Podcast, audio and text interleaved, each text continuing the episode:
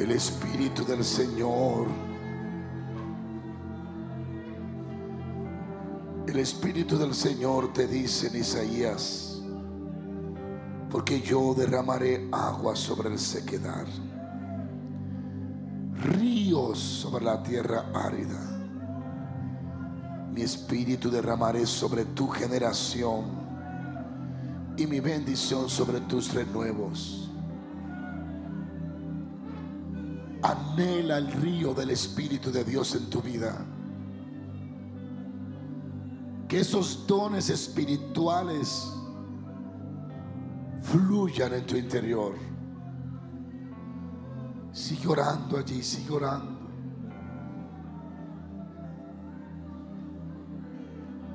Dile Dios, quita toda sequía de mi vida, toda sequía de mi corazón,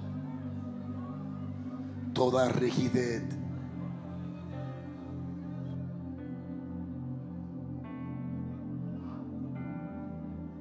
Dile a Dios allí que Él derrame más. Dile a Dios que tú no quieres estar insensible ante su toque. Que tú quieres vivir en un fluir constante de su espíritu. Dile que quieres vivir en un fluir constante de su espíritu. Dile, quiero vivir en un fluir constante de tu espíritu. Gracias, Señor.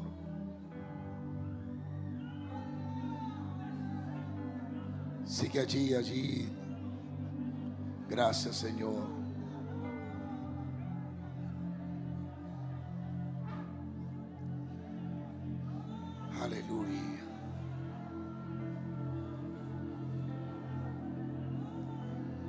Alaba a Dios. Alaba a Dios. Sharamante.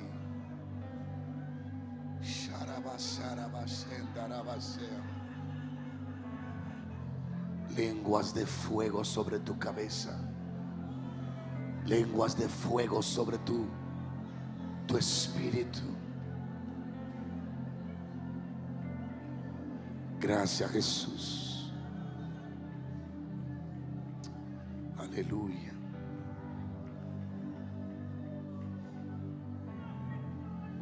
Gracias Señor. ¿Cuánto alaban a Dios en esta mañana? Siéntese unos 10 minutos.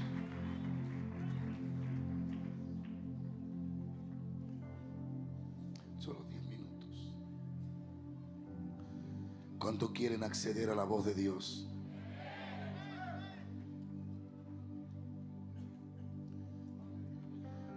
Dios te trajo para dimensionar tu vida. Para dimensionarte. Tienes que creer en todas las locuras de Dios. Si no, no vas a acceder. Tienes que creer que para Dios nada es imposible. Que todo es posible. Había un pastor en su en su habitación, en su oficina. Y el Señor, yo lo escuché, él lo contó. El Señor le habla y le dice, cámbiate, vístete, ponte zapato, vístete porque vas a ministrar. Y el Señor le dice, cuando se viste, cierra tus ojos. Él cierra los ojos. Y cuando lo abre, aparece en un país de Europa en una aldea que había llovido, había mucho lodo. Y dice que el Señor estaba con él y él comenzó a por los enfermos. Personas sin brazos comenzaron a creárseles brazos. Milagros extraordinarios. Cuando él termina de ministrar, el Señor le dice, cierra los ojos. Cuando cierra los ojos, aparece en su oficina otra vez. La diferencia es que los pies estaban llenos de lodo. Y a los 15, a los, a las semanas, le enviaron una carta la comunidad dándole gracias por ir a orar por los enfermos. Debe de creer que Dios hoy te va a llevar a niveles inexplicables. Cosas que no lo va a poder explicar. Unos minutos siguiendo el punto allí. Cuando oyes a Dios, todo tu ser se aviva. La Biblia dice, avívame con tu palabra y yo te alabaré. Cuando escucha a Dios, el primero en ser avivado eres tú. Porque Dios no puede avivar a otro a través de ti si primero no te avivas a ti. El mensaje es poderoso cuando el que lo predica es poderoso. El mensaje es santo cuando el que lo predica es santo. El mensaje es ungido cuando el que lo predique está ungido. Si tú sigues el patrón, todos escucharon a Dios antes de operar en lo sobrenatural. Todo percibieron, todo oyeron, todo fueron dirigidos. Desde la antigüedad hasta el Nuevo Testamento, todo eran guiados. Por eso es que Pedro cuando está en la casa de Cornelio y está predicando, recuerda que el mensaje de Pedro está teniendo éxito porque fue Dios que se lo reveló, fue Dios que lo envió. Es Dios el que planificó y organizó el culto de Pedro. Él está ahí bajo la guianza del Espíritu Santo, enviado por el Espíritu Santo. Y el que lo escucha, dice la Biblia, que le cae el poder de Dios a quienes lo escuchaban y son abrazados por el Espíritu de Dios. Sigo paro. Cuando tú eres dirigido por Dios, la victoria está garantizada. Y todo lo que tú necesites para que se manifieste lo que Dios te dijo, el poder de Dios estará sobre ti para proveerlo. Todo lo si necesita 40 mil millones de dólares, lo va a tener. Si necesita que un muerto se levante, se va a levantar. Todo lo que se necesite para que se haga lo que Dios dijo, estará a tu disposición. Aún la naturaleza estará sometida. La voz de Dios. ¿Cómo accedemos a la voz de Dios? Primero busca los ejemplos de aquellos que le escucharon. ¿Qué estaban haciendo cuando la oyeron? ¿Qué ambiente los rodeaban? ¿En qué ambiente estaban cuando el Señor vino y habló? Samuel estaba cerca del altar y antes que la lámpara se apagara, frente al, arca. Estaba en el lugar donde la presencia en la antigüedad vivía. Pedro estaba en una azotea solo meditando cuando tuvo el éxtasis. ¿Dónde estaban ellos? Moisés estaba solo en el monte. Cuando accedió, accedió, perdón, a la voz de Dios. Si tú no aprendes a ir a un lugar de aguas tranquilas, donde pueda estar quieto con Él, se te va a hacer muy difícil percibirlo. Porque tus sentidos van a pelear con tu espíritu. Y el exterior va a pelear con el interior. Y el interior no va a poder percibir el mundo espiritual con facilidad mientras el exterior esté en batalla.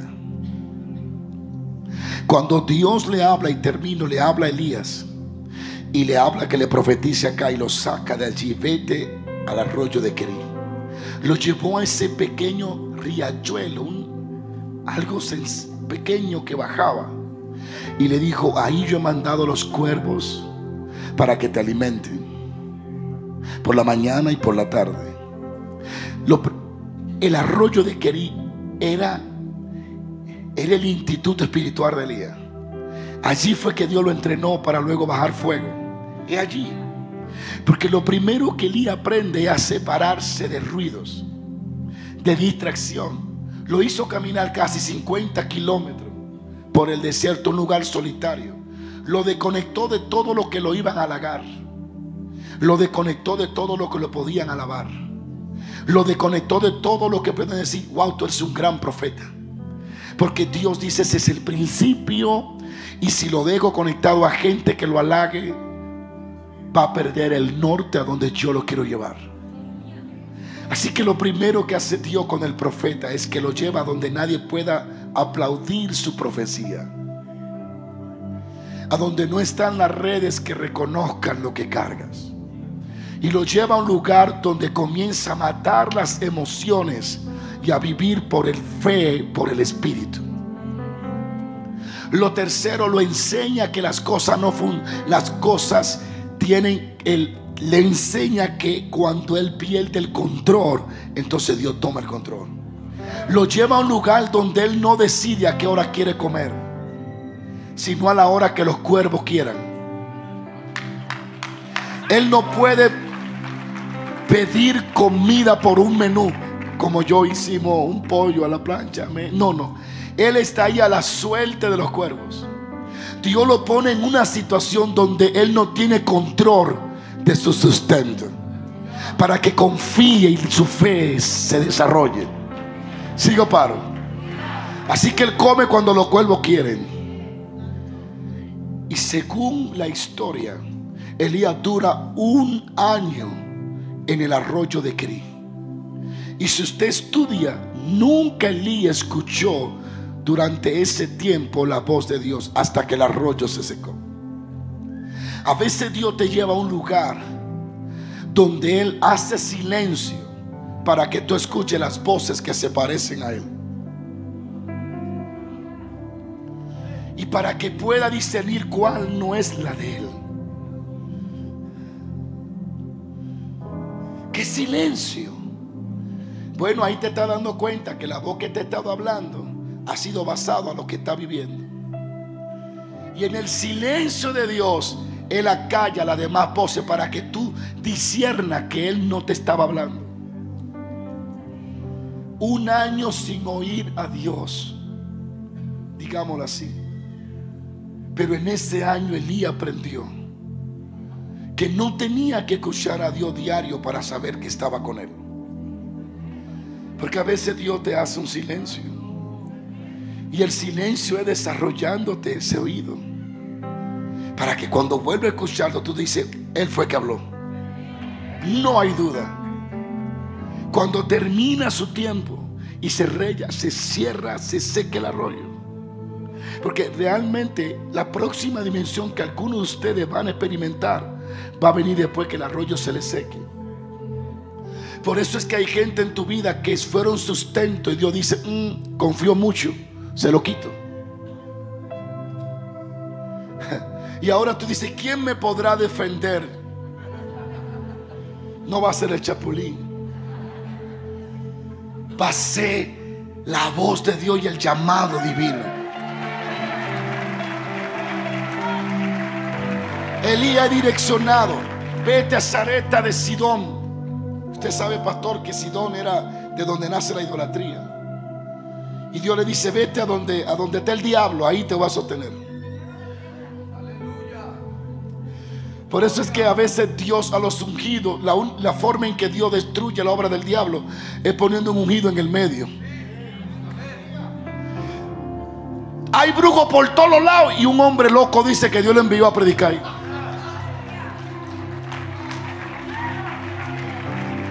Es así. Dios hace como Él quiera. Sigo paro. Elías oye a Dios y le dice, levántate y vete a Zareta de Sidón, porque yo he provisto una viuda para que te sostenga. Pongan atención a esto. Vuelve a escuchar la voz de Dios. Elías, después que le había profetizado acá, nunca la había volvido a escuchar. Gracias a Dios volvió a hablarme. 140 kilómetros camina por el desierto y lo tremendo, Dios le dice, no hay nadie que te acompañe, porque todavía tu entrenamiento de silencio sigue. Es fácil caminar 30 kilómetros acompañado con gente que habla mucho y que hace historias, hace cuentos, pero caminar solo. ¿Con quién habla? Tiene que ir callado obligado. Y cuando tú pasas mucho tiempo callado, comienza a escucharte por dentro. Así que el hacer silencio ante la presencia de Dios es vital en un momento dado. Porque aprende a escucharte de adentro para afuera, no de afuera para adentro. Ahora hay algo importante y termino con dos cosas y voy a orar. Cuando Elías oye la voz de Dios, Elías acciona al instante. Porque escucha bien, si Dios te dice vete y tú te quedas tres minutos esperando confirmación, no vas a alcanzar lo que él dijo. Si Elías hubiese quedado un día, Señor, déjame un día más porque así me preparo para el viaje, pierde la conexión con la viuda. De hecho, había encontrado a la viuda muerta porque ella, ella esperaba morirse después de la comida. Así que Elías sabe que cuando Dios habla hay que accionar ahora. Puede ser que estés escuchando la voz de Dios, pero te, como tú eres de lo que necesita confirmación en tus, en tus sentidos. Está esperando que alguien te confirme lo que Dios ya te dijo. Y resulta que cuando te lo confirme ya perdiste la conexión con la viuda. Ya no va a alcanzar. Elías llega exactamente en el mismo minuto que la viuda está recogiendo leña. ¿Por qué? Porque salió a tiempo. Entraron, se multiplicó el aceite, la harina, todos conocemos eso. Pero ahí es donde yo quiero llevar a los pastores, que el Espíritu Santo me dijo que le dijera esto. Ahora Elías está disfrutando de comida, aceite en abundancia. La viuda hizo un comercio. Había harina, podía vender harina y no se acababa. Cada día la viuda encontraba un milagro, cada día miraba algo sobrenatural vaciaba la tinaja y al otro día estaba llena. El aceite no, no cesaba, porque Dios dijo que no iba a cesar. Dios dijo que no se iba a parar. La unción que se va a desatar sobre los pastores en estos días aquí tiene una característica, no se va a parar. Esto va a seguir en tu iglesia, en tu casa, todo esto este aceite que el Señor está comenzando a brotar aquí no se va a parar. Te vas a ir en el avión hablando en lenguas. Vas a llegar a tu iglesia con una unción fresca, aleluya. Vas a salir de tu iglesia y en el camino va a encontrar un enfermo para sanarlo. La unción del aceite que Dios va a liberar en estos días, en este día, dice Dios, no se va a detener. Las visiones a Samuel nunca se le pararon, a ti no se te van a parar. Vas a oír la voz de Dios todos los días de tu vida. Ahora escucha esto y oro. Pastores, Elías está en la casa de la viuda. Está comiendo tres veces al día. Tiene harina en abundancia, aceite. Todo está bien porque está donde Dios lo puso. Él está donde Dios lo envió. Y esa es la base de la prosperidad, estar a donde te pusieron. No posicionarte a donde Dios no te llamó, sino a donde Dios te posicionó. Israel están allí recibiendo el gozo del Señor, todo está bien. Y de pronto el hijo de la viuda se enferma. Ellos no saben qué pasa y, Dios decidió no decirle a Elías que un vidente, que el profeta, que el hijo se va a enfermar. Porque a veces Dios decide hacer cosas sin decírtela. Y si tú le preguntas, él dice simplemente no te lo quise decir. Y punto. No hay explicación. Lo vas a entender en el proceso. Elías está y se levanta y llega la viuda y le dice, mi hijo está enfermo.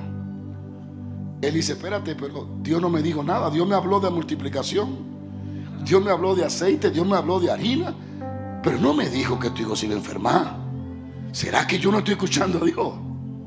Cuando Dios no quiere decirte lo que va a hacer porque te está entrenando.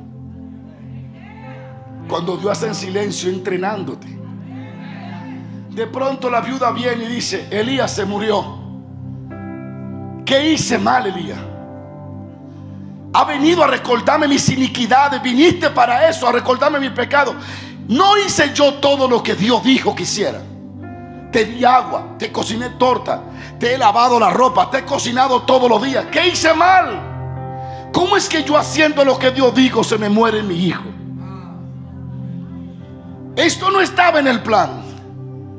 Tú eres profeta o no eres profeta. Tú tenías que haberme dicho esto. Elías dice, hasta yo, hasta yo estoy sorprendido. Dios no me dijo nada. ¿Sabe cuando tú estás donde Dios te puso? Cuando tú sabes que Dios te habló. Cuando estás haciendo lo que Dios te dijo. Y resulta que algo sale mal. Y tú dices, pero si yo estoy haciendo lo que me dijeron, si estoy donde Dios me dijo, ¿por qué tiene que morirse esta cosa? ¿Ah? ¿Cómo es que yo estoy haciendo lo que me dijo Dios y se levanta la tormenta?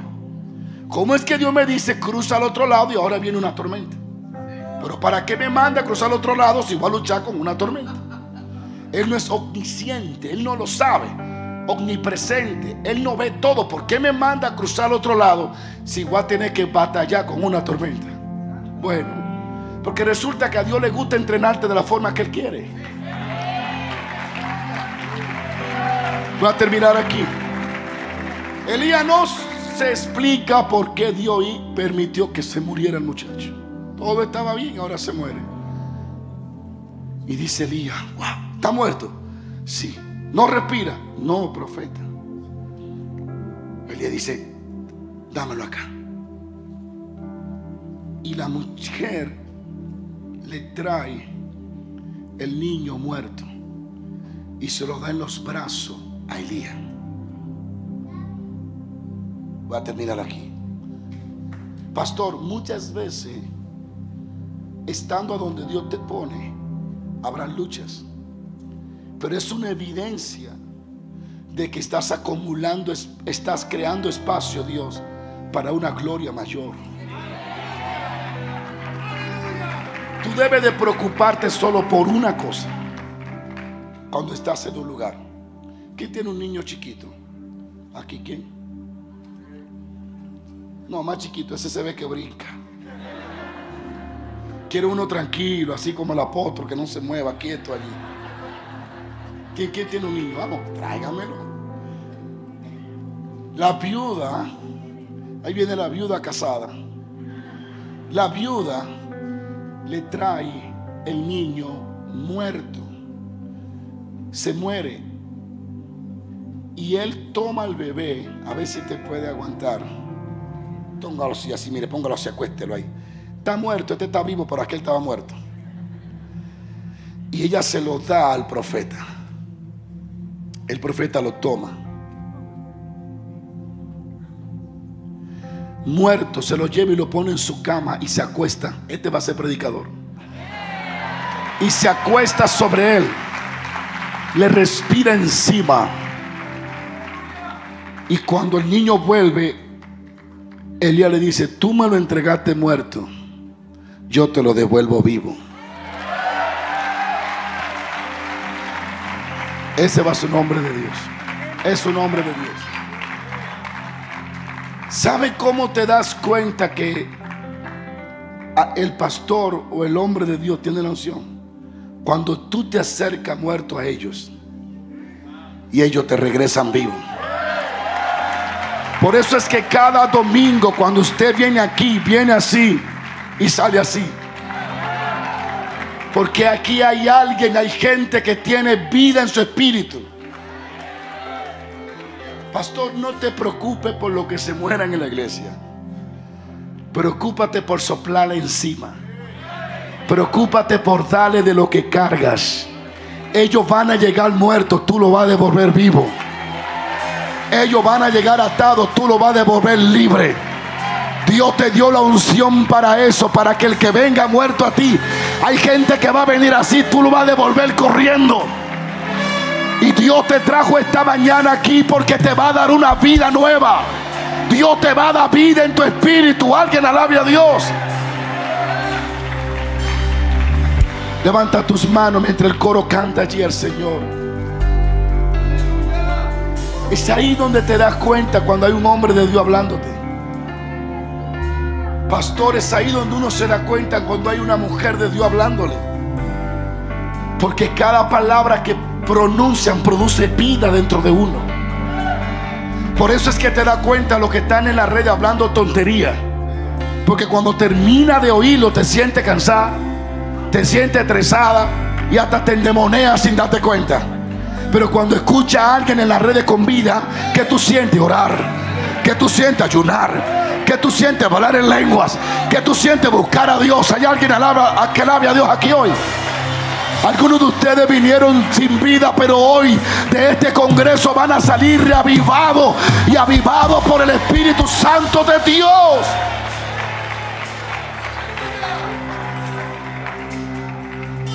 Pastor, preocúpate por tener vida en el Espíritu para impartir a lo que viene. Quiere que la iglesia los domingos no quepa la gente. Llénate de vida y suéltala. Le dijeron a Juan Weile, ¿cuál es el secreto que la gente viene?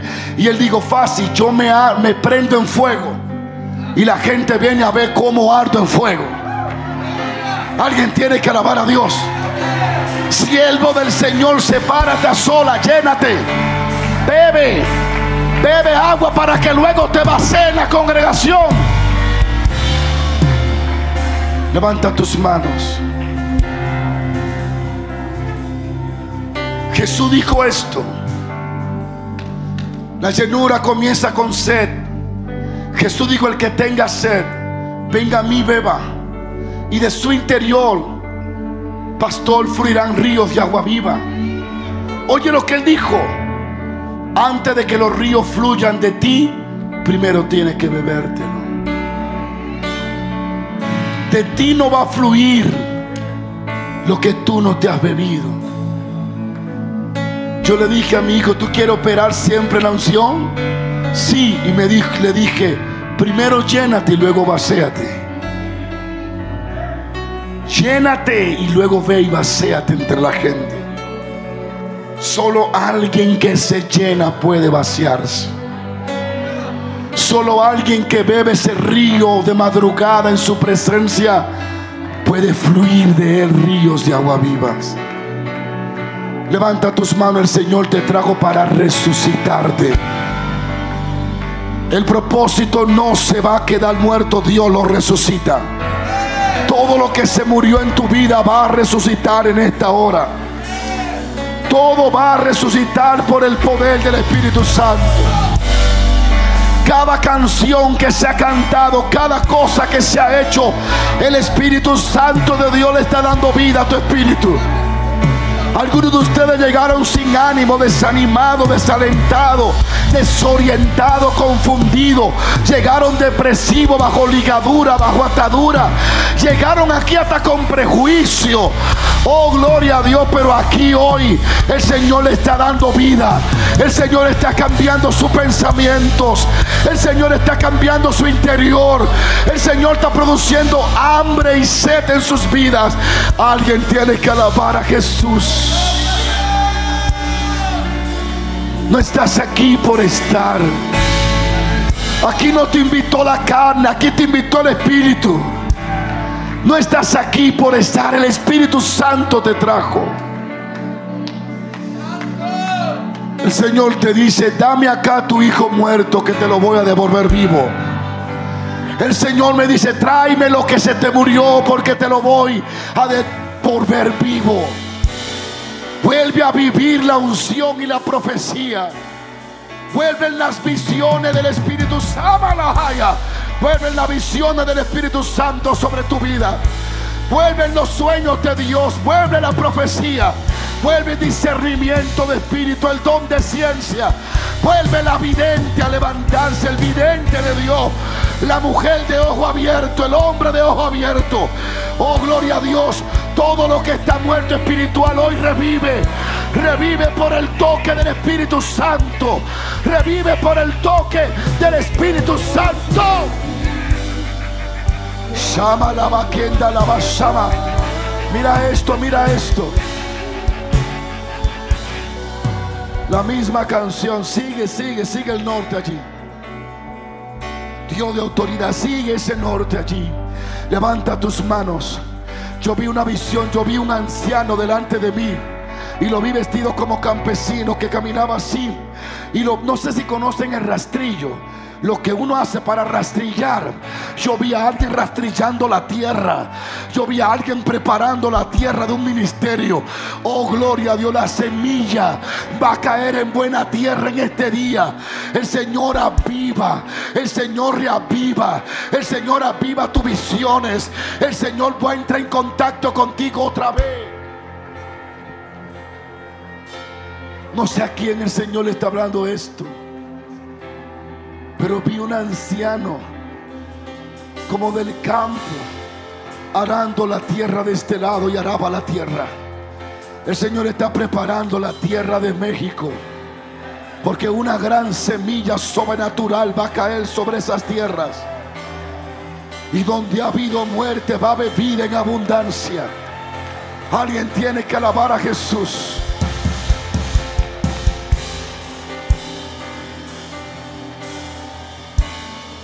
El Señor te trajo aquí para que le traiga a tu hijo muerto. Eso que se murió. Eso que ya no percibes. Eso que no respira, que no tiene vida. Ese proyecto, esa visión. Ese entusiasmo que tenía para ministrar y predicar esa pasión por buscarle y, hablar de Él, el Señor la va a avivar. Y todo el que anhela eso aquí, levante sus manos al cielo. Tengo unos cortos minutos para que todos comencemos a orar en el Espíritu aquí. Yo no tengo que tocarte para que tú recibas. Es el Señor que tiene que tocarte. Vamos, levanta tus manos y comienza a orar. Evo se manda. Pray, pray, ora, ora, ora. Ora, ora, ora, ora, ora. Dile, quiero hablar en lengua, Señor. Quiero volver a hablar en lengua, Señor. Dame los dones de tu espíritu. Leo Semao, Lema Shaba. Quiero misterio. Quiero hablar misterio.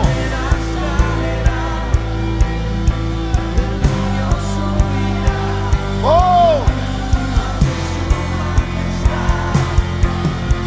Si Dios no hay nada que.